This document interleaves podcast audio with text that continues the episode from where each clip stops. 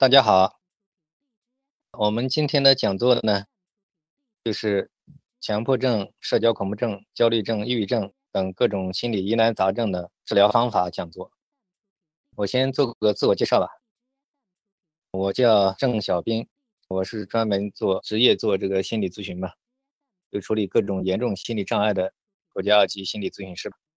大家一般都习惯于叫我郑老师。我本人呢，大学学的是临床医学。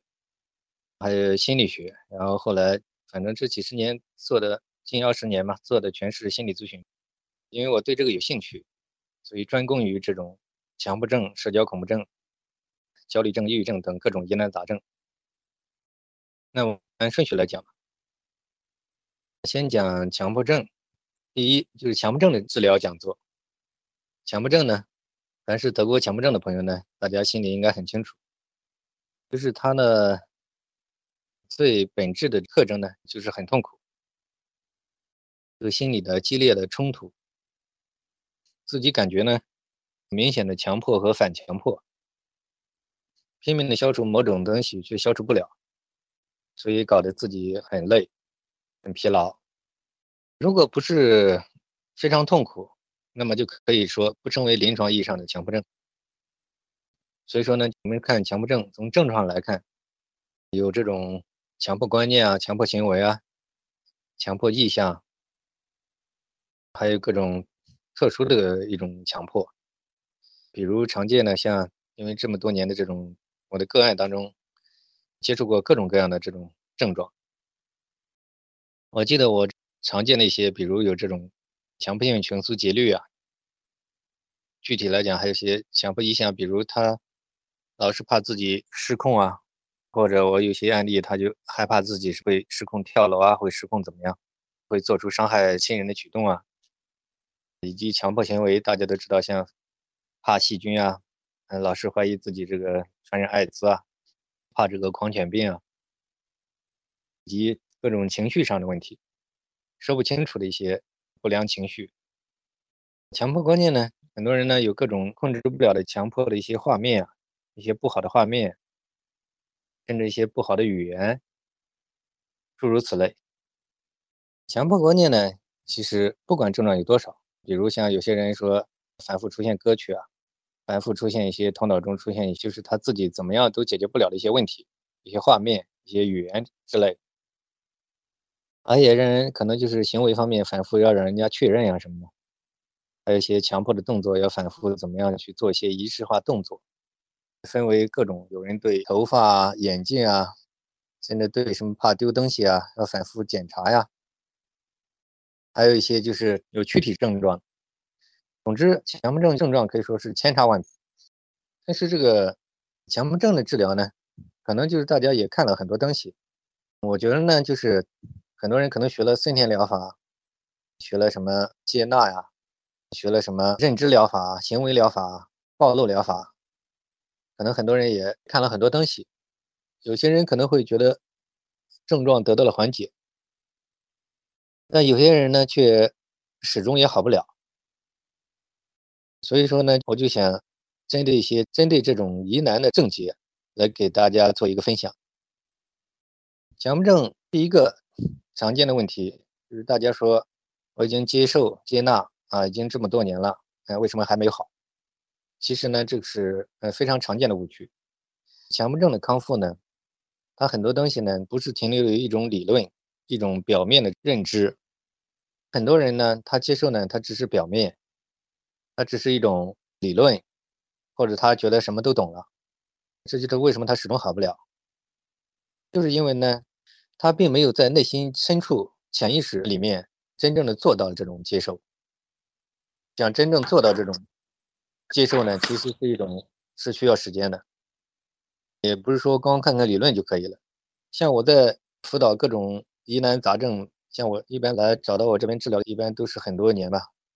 我这边还有一二十年的，甚至几十年的这种老强迫，他们就好像什么都懂，他就说啊，这些道理我都懂，那为什么我就我也能做到，那为什么就好不了呢？其实他这个真正的理解的人，那一定就知道。其实他所谓的好不了，其实就是在内心深处其实他还是不能接受他的症状，接受他的强迫。这个说的简单，但是这个东西呢，就像敲木鱼一样，要反复的这种，它是一种体验。有很多东西呢，就是理论已经他没办法让他理解。所以我经常举个例子，就像那个游泳一样嘛，就相当于我们是教练，就是我们是会游泳，但是呢，他呢，因为他不会，所以他只能在岸上跟我们讨论理论。呃，无论他他全都懂，他懂得再多，但是这种康复，他有时候可以说他是有某种层面，它是种能做到是一种体验的东西。所以我觉得呢，就很多人他并不是真正的懂，不是真正的体验出来的。所以说，就是明白跟做到，我们在咨询当中发觉，其实还是有一个非常大的一个差距。第二种强迫症常见的原因，治疗方法的误区，就是他说我都看了三天疗法，都学了大概好多好多年了，啊，三天疗法什么顺其自然，为所当为，他说我都研究的很透。他说：“为什么就是我顺其自然、为所当为，为什么还没好呢？”其中我要有一个，我记得一个案例，他就是这种典型的强迫吧，强迫观念、强迫行为都有。我说你是怎么为所当为的？他说每天就是让自己，他说还挺行动力挺强的，是跑步啊，拼命的让自己忙起来呀。有时候就是让自己生活就是想办法充实呀。啊，但是呢，嗯，他说我忙一段时间呢，我就看一下。忙起来好像减弱一点，但是呢，好像不忙的时候又会出来，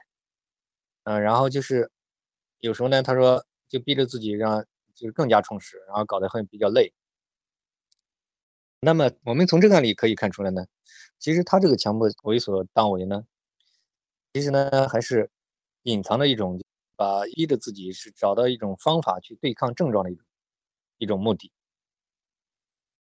其实这里面呢，隐藏着一种对症状的一种强化。我们说这个普通人，他们的为所当为、为所愿为嘛，应该是跟治病没有关系的东西。不是说如果一个普通人只是为了治疗所谓的心理毛病，然后逼着做自己，呃，拼命的去忙，那么从我们一般人的角度来看，就会觉得有些莫名其妙了。哎，觉得这个人甚至说的不好听，觉得有点神经兮兮的嘛，对吧？所以想想都是。其实这里面还是有误区的。那他说顺其自然，那么顺其自然呢？他说他每次他就要，他说他都可以顺其自然。其实我经过我这样大量的一些强迫症的一些了解，因为我在处理的好多疑难杂症的当中，我发觉顺其自然这个东西呢，也常见好多误区。第一种误区呢，就很多人把顺其自然就定性为一种固化的一种标准。一种理论，用这种框架来去对付他的症状，让符合这种东西。那么我觉得呢，这个东西呢，它其实它隐潜意识里隐藏的一种很深的一种对对症状的一一种对抗。其实它这种顺其自然，它是潜意识里面是是一种强大的武器来对抗症状的一种治疗方法。那么这也是一种常见的误区。还有一种反方面的。他会觉得，哎呀，我就等于说我啥都不管了，我就去生活去了，我绝望了，我就去该干什么干什么，就破罐子破摔了。那么他认为他也是顺其自然，然后但那么多年也没好。但其实我觉得他这个顺其自然呢，其实也是出现了误区。他这不叫，嗯，不叫接受，其实他只是一种破罐子破摔吧，是一种消极的一种放任自流吧。那么还有些人呢，他们说我用认知行为疗法，我改变了这个认知，啊，为什么也没好？他就做了大量的症状的这种，啊，还有精神分析吗。他说我已经很了解了，我来自于我的原生家庭，我小时候受到父母的创伤，或者受到什么，当初他说修复了他的认知，然后他就像有些人他会信仰这些东西，也做了大量的一些精神分析啊、认知啊。甚至行为脱敏啊，然后他就只要一有症状一来，他就做自我分析啊，改变自己自我辩论呀，改变认知啊，修正认知啊。但是这么多年他有缓解，但是也没好。嗯，我有些疑难案例，他也是，他说不知道为什么。其实强迫症的治疗呢，我觉得它是应该是一个系统的治疗，一个综合疗法，就是要一边生活一边化解内心的一些冲突啊。改变他背后的错误的信念系统跟认知系统。当然，这个说的简单，但是据我观察，呃，一般这个好多年没好的一些案例，我感觉就是，就不是说让大家来找我治疗，这个也不是说这个意思，就说你就是不找我们，就是建议大家也要最好还是找一个专业的这种心理专家、心理医生来带自己一段时间，因为这种如果好多年没好的一种强迫，可以说它是真正的化解它，这里面还是有很多窍门的。反正就是在这个认知方面呢，如果执着于认知的自我疏导、自我改造，据我多年的观察呢，发觉呢，他很容易就陷入一种理论化。我就碰到一个病友，他呢就是喜欢在喜马拉雅各个地方，就是天天听各种大 V 的各种讲座，很多名人啊，听了很多很多。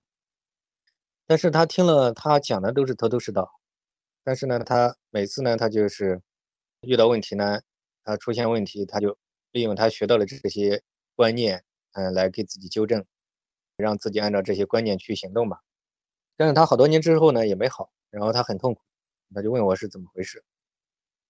其实这种案例我遇到过不止一例。他呢就是一团糟嘛，个人成长包括各个方面体验都不行。他就是拥有了强大的理论化，就是我说的这个认知治疗，就有时候会出现这种误区。就是这个认知治疗，如果只是执着于认知治疗，可能就是在另外一方面，在这个实际的生活的体验历练方面，呃，没有做这种很好的成长的话，那么他可能就就很容易陷于一种理论化、教条化。第二种常见的，嗯，这种，嗯，误区吧。强迫症呢，还有一种呢，就是他总是觉得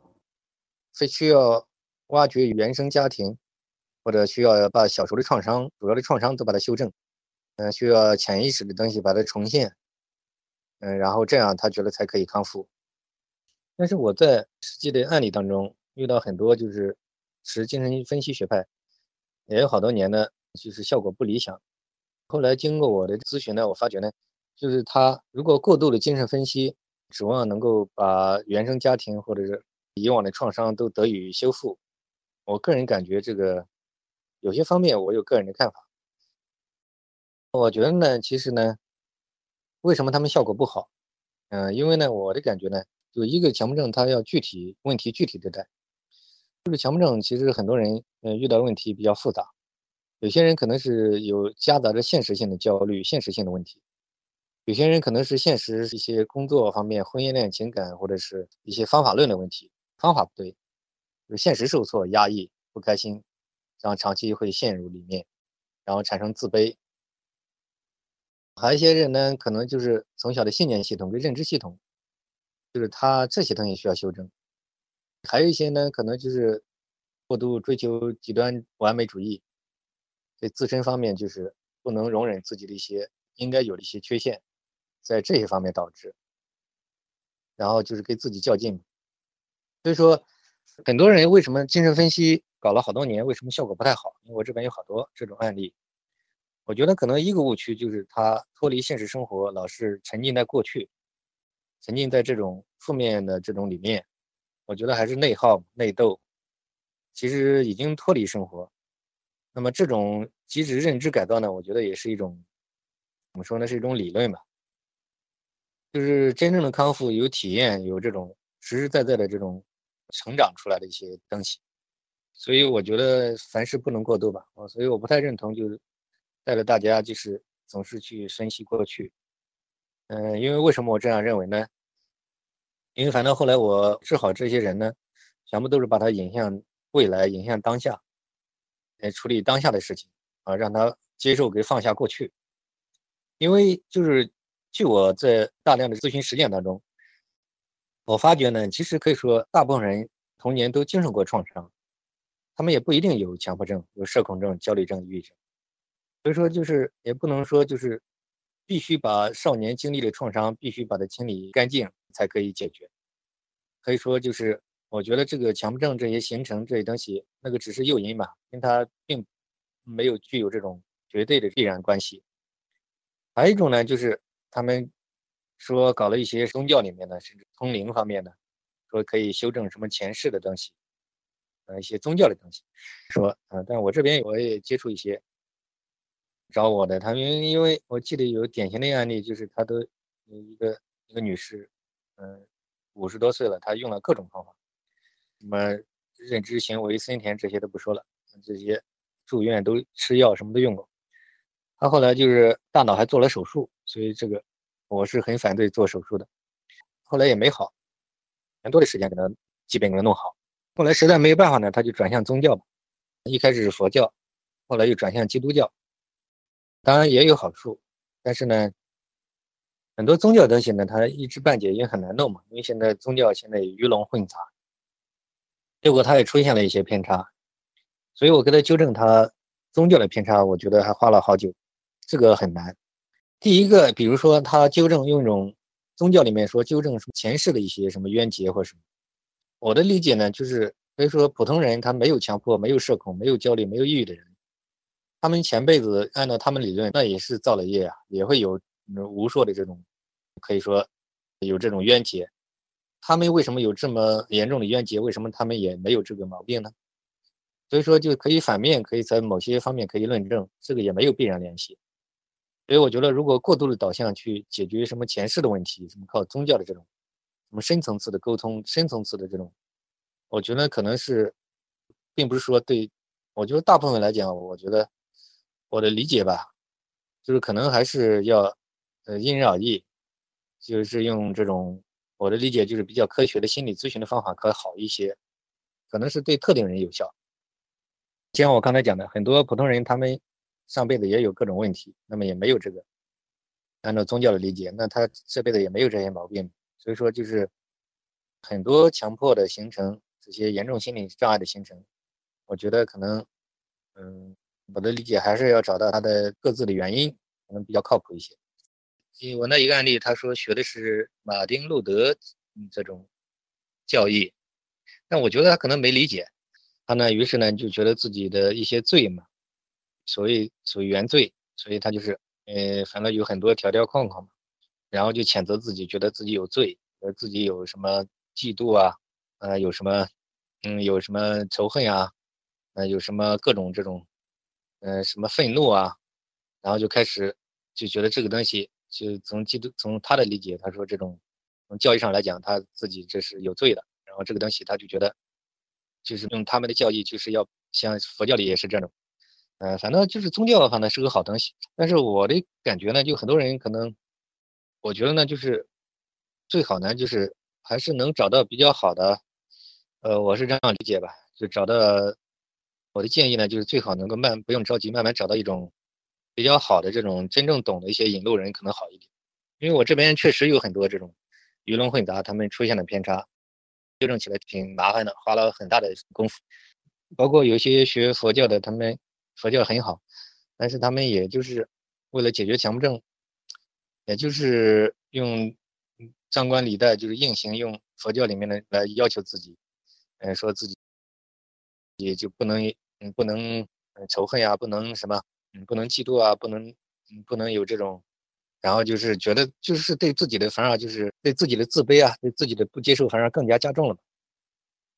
所以就像刚才那个案例，他就是佛教也接触，后来转到基督教，他就是一个典型的。我觉得他本身他的强迫形成，就是强迫社社交恐怖症的形成，就跟他的这种极端完美自我要求有一定的关系。然后他学了这个。呃，耶稣教呢，结果以更加严格的标准来要求自我，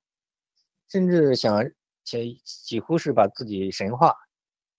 想做个完人。那大家想一想，这可想而知，他到后来就越搞越糟。因为后来我就帮他纠偏，我反正我的理解就是，后来我是花了一两年时间，将近两年时间才给他弄好。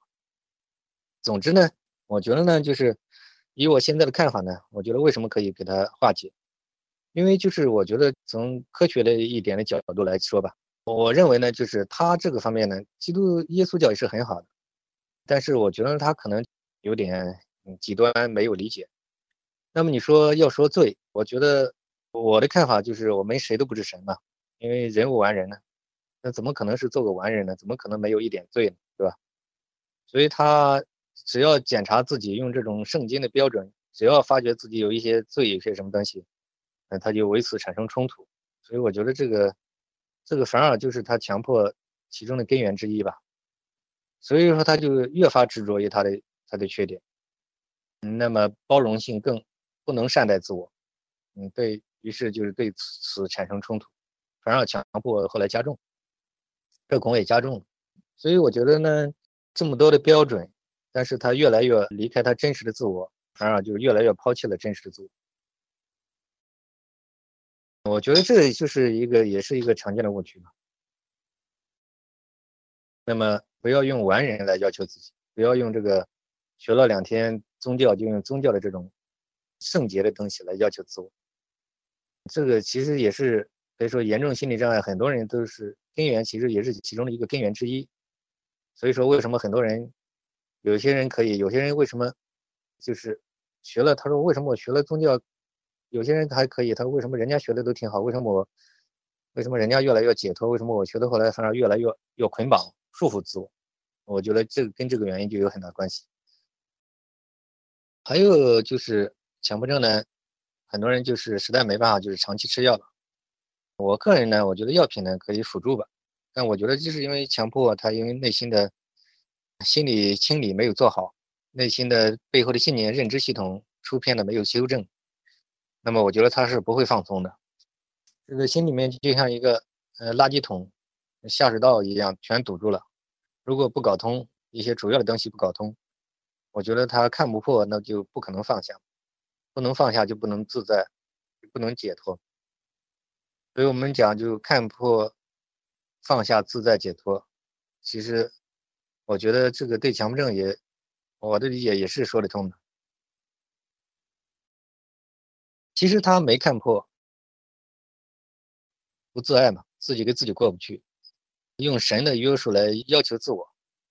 当他这样要求自我的时候，他肯定对别人也苛刻，所以他的人际关系也好不了，因为他老是就像个愤青一样，老是对别人要求也严，所以根源还是在自身身上。那么他，他这种极端要求他自己做不到，所以他就造成持续的紧张冲突。然后呢，就是，时间久了就认为是一种病，怕人家发现，于是就把生活放弃，然后就越来越走入一个误区，整个生活就走入一个奇怪的轨道。所以后来解决不了，他就靠吃药。那药品大家也知道，基本来讲是一些镇静安眠类，可以缓解焦虑紧张。他们的理论就是。检查生化指标，血液当中的一些生化指标紊乱，脑神经递质什么五羟色胺的一些什么，呃，生化指标的一些紊乱，以至于躯体症状。但是，呃，我在我近二十年的这种一线咨询当中，我可以挺自信的给大家分享。我觉得其实我们像这种再严重的强迫、社恐、焦虑、抑郁，我觉得大部分是都是社会心理因素导致的。就他其实还是长期的心理上的冲突、痛苦、压抑，所以心理上，呃，时间久了把身体搞坏了，然后这种长期的紧张、焦虑、内耗，很消耗精力的，就是这就是为什么很多人说每天啥都不干都累得要死。然后长期的这种冲突，心理冲突一定会把身体搞坏，然后就是躯体症状，各种神经递质、生化生理指标全面紊乱。甚至到出现一些，有些到后期出现一些什么各种躯体症状，而且现在我大学也是学医学的，我们嗯专家老教授也跟我们讲，像有很多毛病都跟心理长期的紧张也有一定导致的免疫力机能下降有关，甚至一些比如甚至一些胃病啊，什么溃疡类的，甚至是一些什么前列腺类的男性的、女性的一些妇科类的，还有一些什么心脑血管方面的。呃，甚至这种好多方面的，像我们说的神经衰弱啊，像什么头紧啊、难受啊，什么心口难受啊，呃，什么肚子疼啊，什么上厕所反复什么去啊，各类嗯不一样族的各种，我觉得其实都是长期的心理原因导致的。如果说把心理上的问题把它化解了，人就慢慢就放松了、轻松了，然后人舒服了，那么自然而然的，其实过一段时间，嗯，老百姓不都说笑一笑十年少？就如果人持续的开心，持续的快乐，那么心理毛病也好了，那么身体的本能也可以修复，本能可以修复这种各种生化指标，五羟色胺、多巴胺什么各种，都会自然恢复正常。因为我们的身体的本能免疫力它有一个自我修复系统，其实是我们长期的心理压抑、不开心、长期的心理的痛苦，那么心理影响生理，所以我认为生理的紊乱、生化指标的紊乱是是一个结果，原因我认为社会心理因素导致的心理问题，我觉得还是原因。所以我一直主张治病要治根嘛。我觉得各种严重的强迫、社恐、焦虑、抑郁这种，我认为要从心病要靠心药医嘛。反正我从我的个人实践当中，坦率的讲，就是凡是我像有很多治好的这种案例，我观察全部都是靠这种嗯系统的心理治疗，一边生活一边化解，把他的这种认知背后的信念系统，还有把生活上我现实性的焦虑处理好，然后找到他的人生的激情啊，找到他的方向。调整他的外在的一些压抑，或者工作，或者是学习，或者各种原因，然后再化解他内心的冲突、出偏的一些地方。我觉得这样人就可以一边生活一边化解。然后，如果再把这种综合的方法做的细致的话，我觉得一般人最后大部分人来讲都可以获得这种开心吧，人就解脱，比较舒服、轻松啊，比较放松啊。那么他的身体也会好起来，所以我现在发觉有很多严重的各种各样的身心毛病，甚至身体毛病，我发觉其实很早期的原因都，嗯，很多都跟心理有关。那我在治好一个这种老是怕失控这种，嗯，老是还有夹杂社交方面的一个一个强迫症患者，我把他这个十几年的问题解决之后，他的那种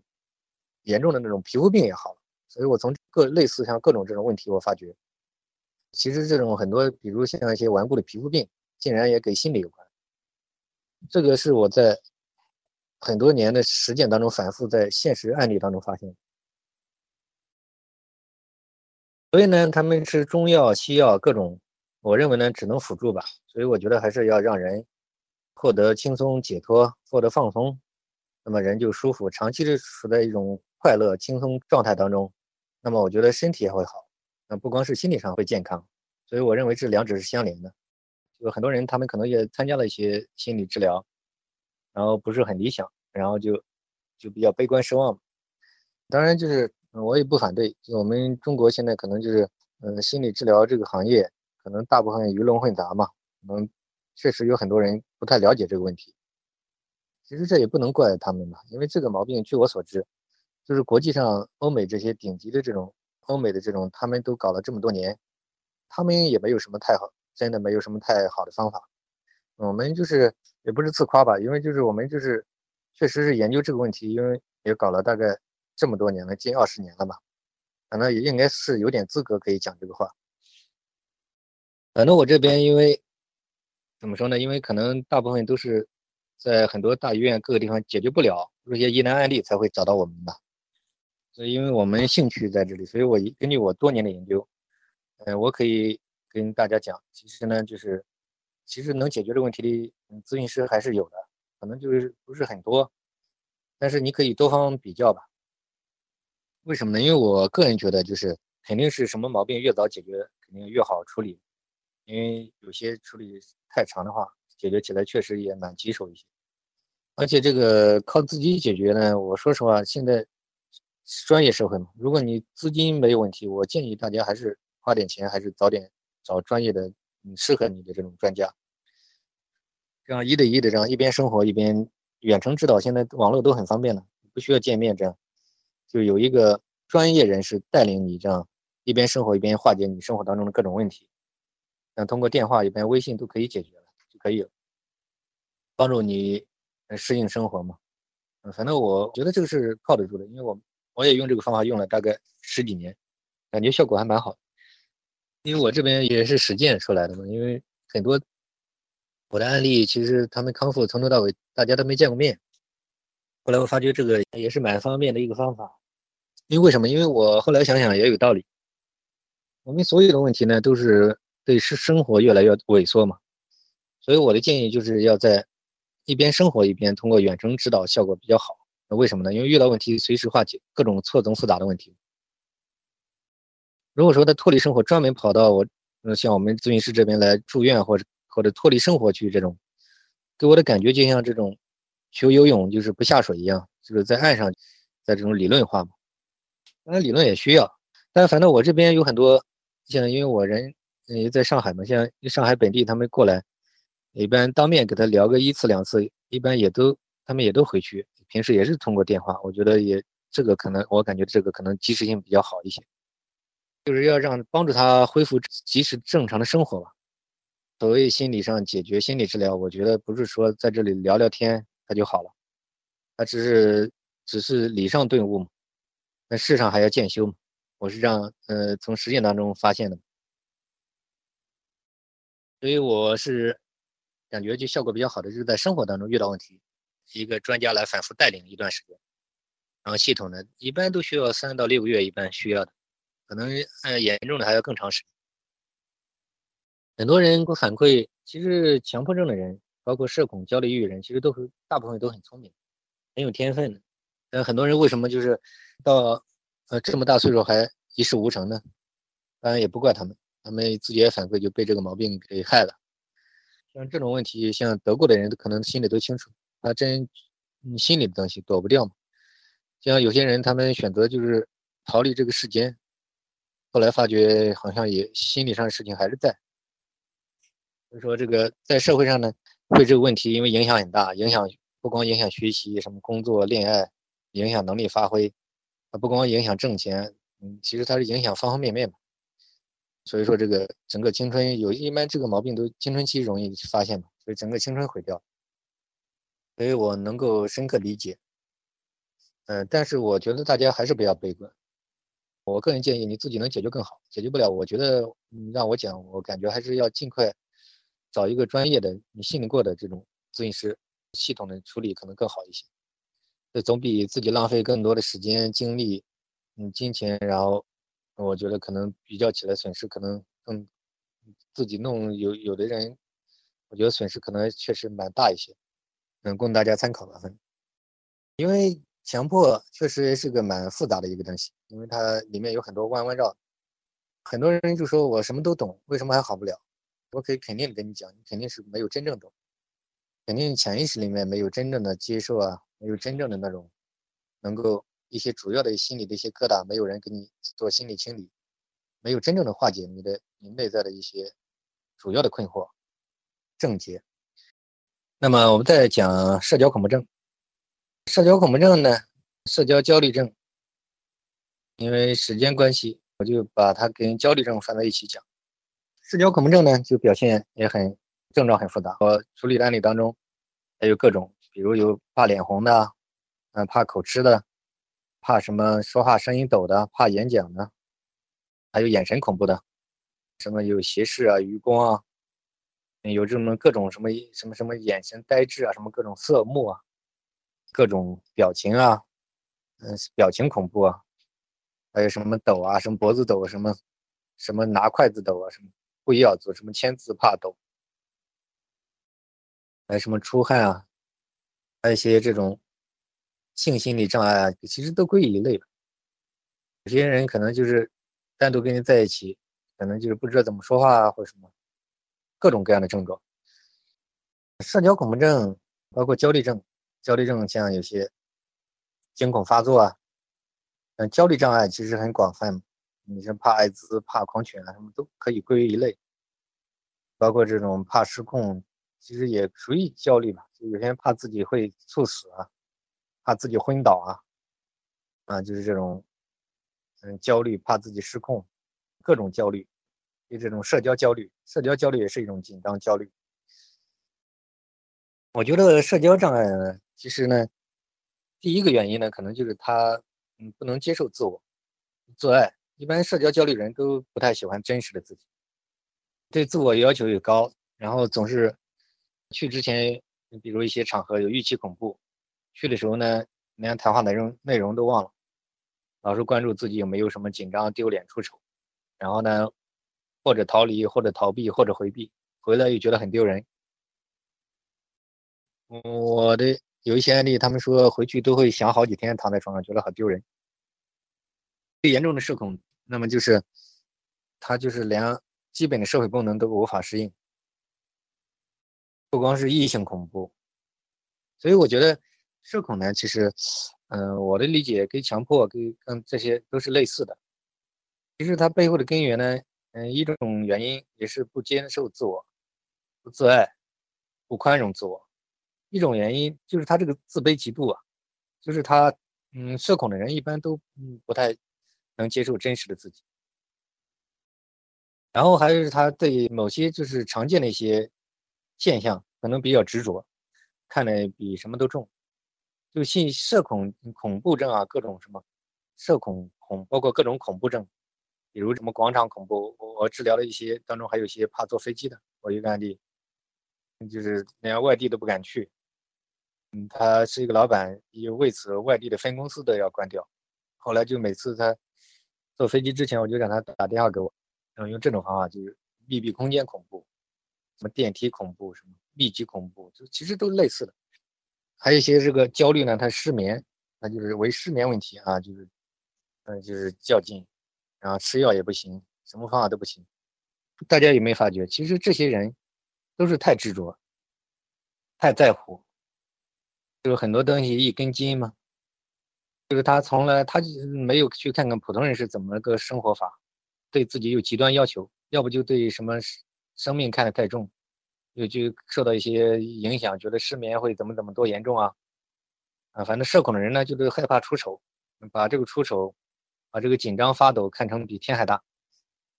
那么恐怖症大家可能也理解，就也体会到，越怕什么越来什么，你越反对什么，越抵抗什么，要对抗什么，什么越重。这就是敏感嘛，负强化嘛，精神交互作用。社恐呢，就是要正常的工作、生活、学习、交往。有些人呢，他我有些案例，他参加了各地的这种行为脱敏训练班，嗯，比如去呃公交车上各种场合让自己暴露脱敏，嗯，去出丑，他们觉得效果蛮好。脱敏呢，我觉得治标不治本吧，我是认可脱敏疗法。嗯，我们以前在上海也组织过这种，带领大家来演讲什么各种，嗯，但是呢，我觉得，这里面也。有它的好处，但是呢，也要小心。就是我们当中组织大家呢，就有一个原则的，就是我们就是以兴趣爱好为主，不以治病为主。一边生活一边来给他要要给他上课的，要给他化解他的背后的认知跟信念性。我觉得那个更为根本，就是不要是为了锻炼，为了锻炼社恐，让自己不紧张，不要犯这种误区，不要去为了心想我锻炼多了我就可以。有很多人出发点就锻炼多了，觉得自己不紧张了，觉得自己啊可以很放松了，就觉得啊自己效果很好。其实我觉得这个应该还不叫真正好吧，因为他其实你没有看到，其实他隐含的目的还是想通过锻炼，想让自己能够不紧张，能够放松，这个症状减轻一些。当然这个是有效果，但是它背后的根源其实没有化解，它背后的根源其实还是想，还是觉得自己这些症状没有了，就觉得是好了。那么症状来了又觉得又复发了，所以这就是为什么很多人他们脱敏暴露效果很好，为什么到后来又又复发了，然后后来又找到我，这几个原因就出在这里，就是我说它治标不治本，因为我暴露脱敏我也用，效果很好，但我觉得它只能治标不能治本，因为为什么我这么讲呢？因为它根本性的东西，社恐的根本原因不在于症状本身，它跟强迫跟恐怖都一样的，其实它根本的原因是一种执着。这种错误的信念跟认知系统，就是它是这种东西。就是如果这种东西不能设法让他懂，让他悟透，那么他是看不破，他就不可能真正的这种放下的。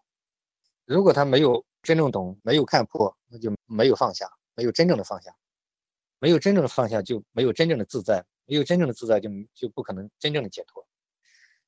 所以我觉得真正的自根的这地方，我觉得还是要。要修正他的背后的信念跟认知系统，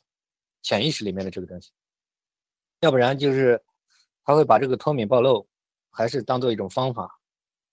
他还是其实并没有看破，并没有真正懂，并没有真正领悟，所以他这个放下，也不可能做到真正潜意识里面真正的放下。有个顾客他跟我说，他说我放下，我已经每次，他说我就是放不下呀，嗯，我说你放不下，那你就拿起来。那就不要放下嘛，不要放下才是真放下嘛。啊，其实这也是为了，就是让他意思让他明白嘛，不要执着于这些理论。那么他说我不自在，我说你就是让自己不自在，那不自在才是真自在。那其实这种种的话语嘛，其实呢，因为时间有限也讲不清楚，因为这种治疗只能一对一的比较系统一点，因为这是公众讲座，只能讲一个大概，没有办法有针对性的解决大家的疑惑。所以越想解脱了又解脱不了，越想自在了越不自在，就这个道理。那么我刚才讲到行为脱敏暴露，它只能治标不能治本，而且不能一开始要从背后的这种领悟要给他一边生活一边给他化解，让他体会到，然后再再接受做到，然后他才能真正的能得以康复。那如果真正康复，那就也就不存在所谓的复发嘛。如果一个人他又说复发了，说明他还是没根本性的东西没有给他解决，所以他才会认为是复发嘛。所以这就为什么这个脱敏暴露疗法他会觉得暴露的时候效果很好，为什么后来又又说总是容易复发，就这个道理。那么社恐说在没有体验，就是说我刚才讲他做到接受，对他真正的是明白接受，这只是理论。知道这个顺其自然接受还是有很大的差距，在自我接受的程度方面，就是没有能够嗯在认知改造这个潜意识里面的这种方面没有得到修正。社恐其实强迫，其实现在说实话，现在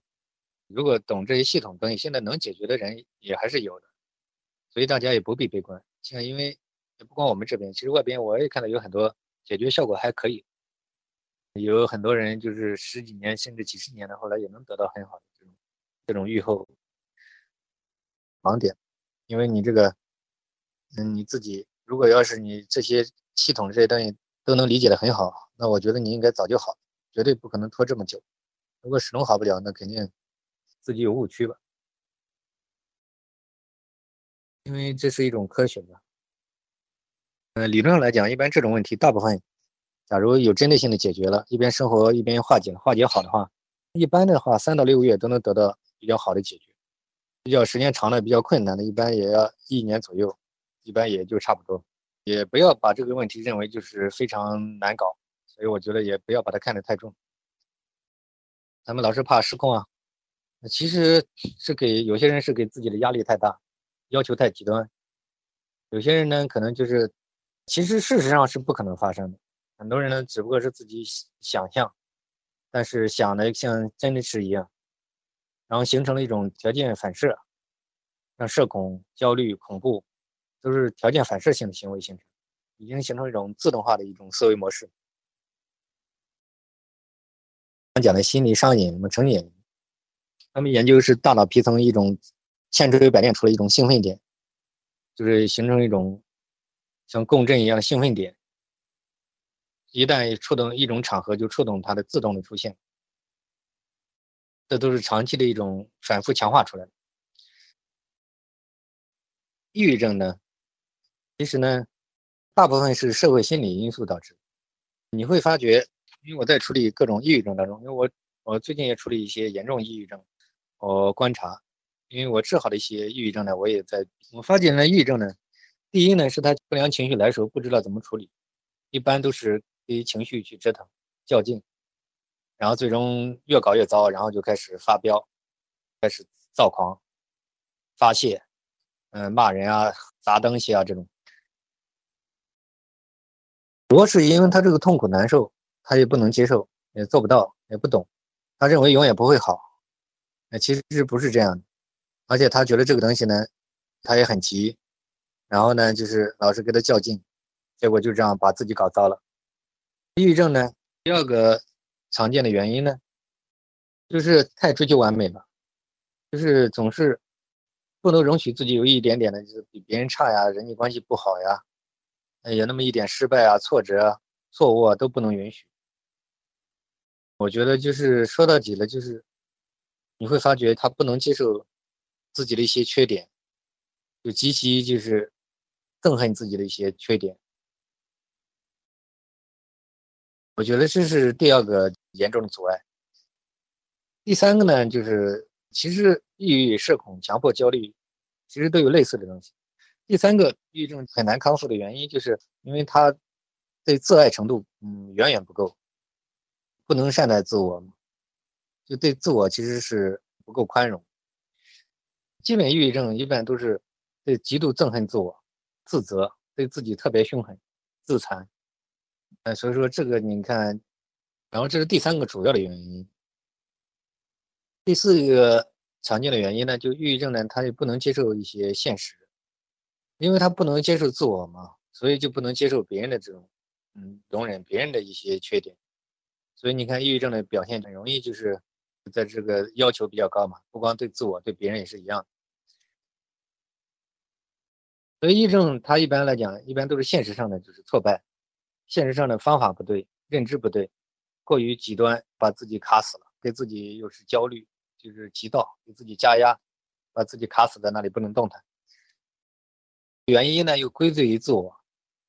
所以最后呢越搞越糟，然后就是自卑到极点，自己自暴自弃。所以抑郁症呢到后来呢，真正难搞的就是自暴自弃，要不就是走向极端嘛。所以我觉得呢，其实可以坦率的讲，其实呢，抑郁症人也不必这么悲观。因为我也呃治好过，呃确实一些抑郁症。坦率的讲，就是我整个过程观察的很清楚。其实抑郁症人很优秀，其实大部分人，只不过他们没有发现自己的长处，然后对自己的一点缺点呢又不能容忍。其实谁没缺点呢？对吧？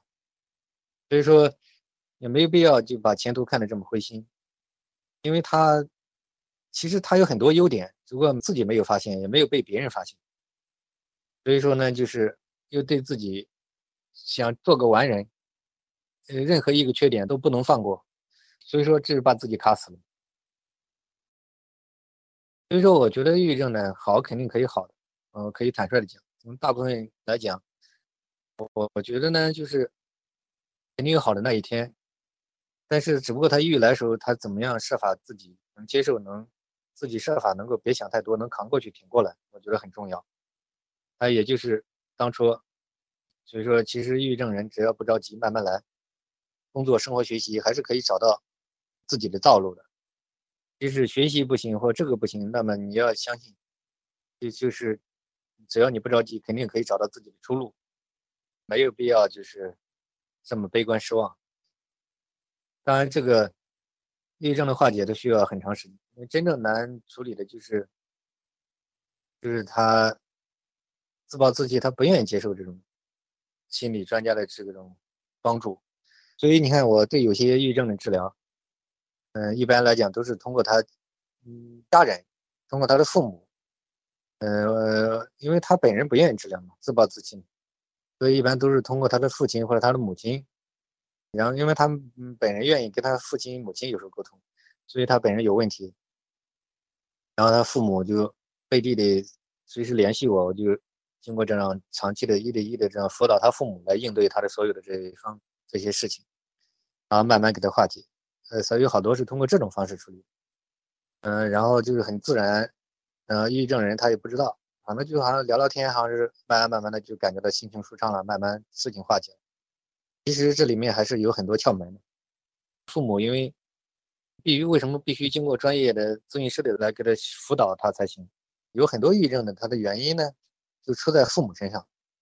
就父母呢从小也缺乏对子女的认可，对子女方面也，嗯，这个方面信心给他他的认可培植不足，然后对子女方面呢，也就是打压为主，甚至还有其他的一些过于求全啊，一些父母过于焦虑，也容易对妇女一个原生家庭也容易造成一定的影响，所以一般大部分很多父母身上是有些问题的，所以一般这个。我处理抑郁症呢，为什么有时候要通过他的父亲或母亲来来治疗他的小孩？第一个呢，就是他小孩不愿意治疗；第二个原因呢，就是因为他的这个通过他父母，因为教他父母方法的时候，他父母也修正了他的一些错误的一些，从源头上修正了他错误的一些做法，所以说他的子女呢，反而就比较舒服，也从某种根源上化解了他抑郁的有很多一部分的根源。所以我认为抑郁症呢，药品当然有些是需要配合，呃，特别严重的，但我觉得还是以心理治疗为主。大家有什么问题也可以留言给我。新来的朋友，我叫郑小兵，我是职业心理咨询师，处理各种疑难心理问题已经近二十年。我今天开的讲座呢，就是强迫症、社交恐怖症、焦虑症、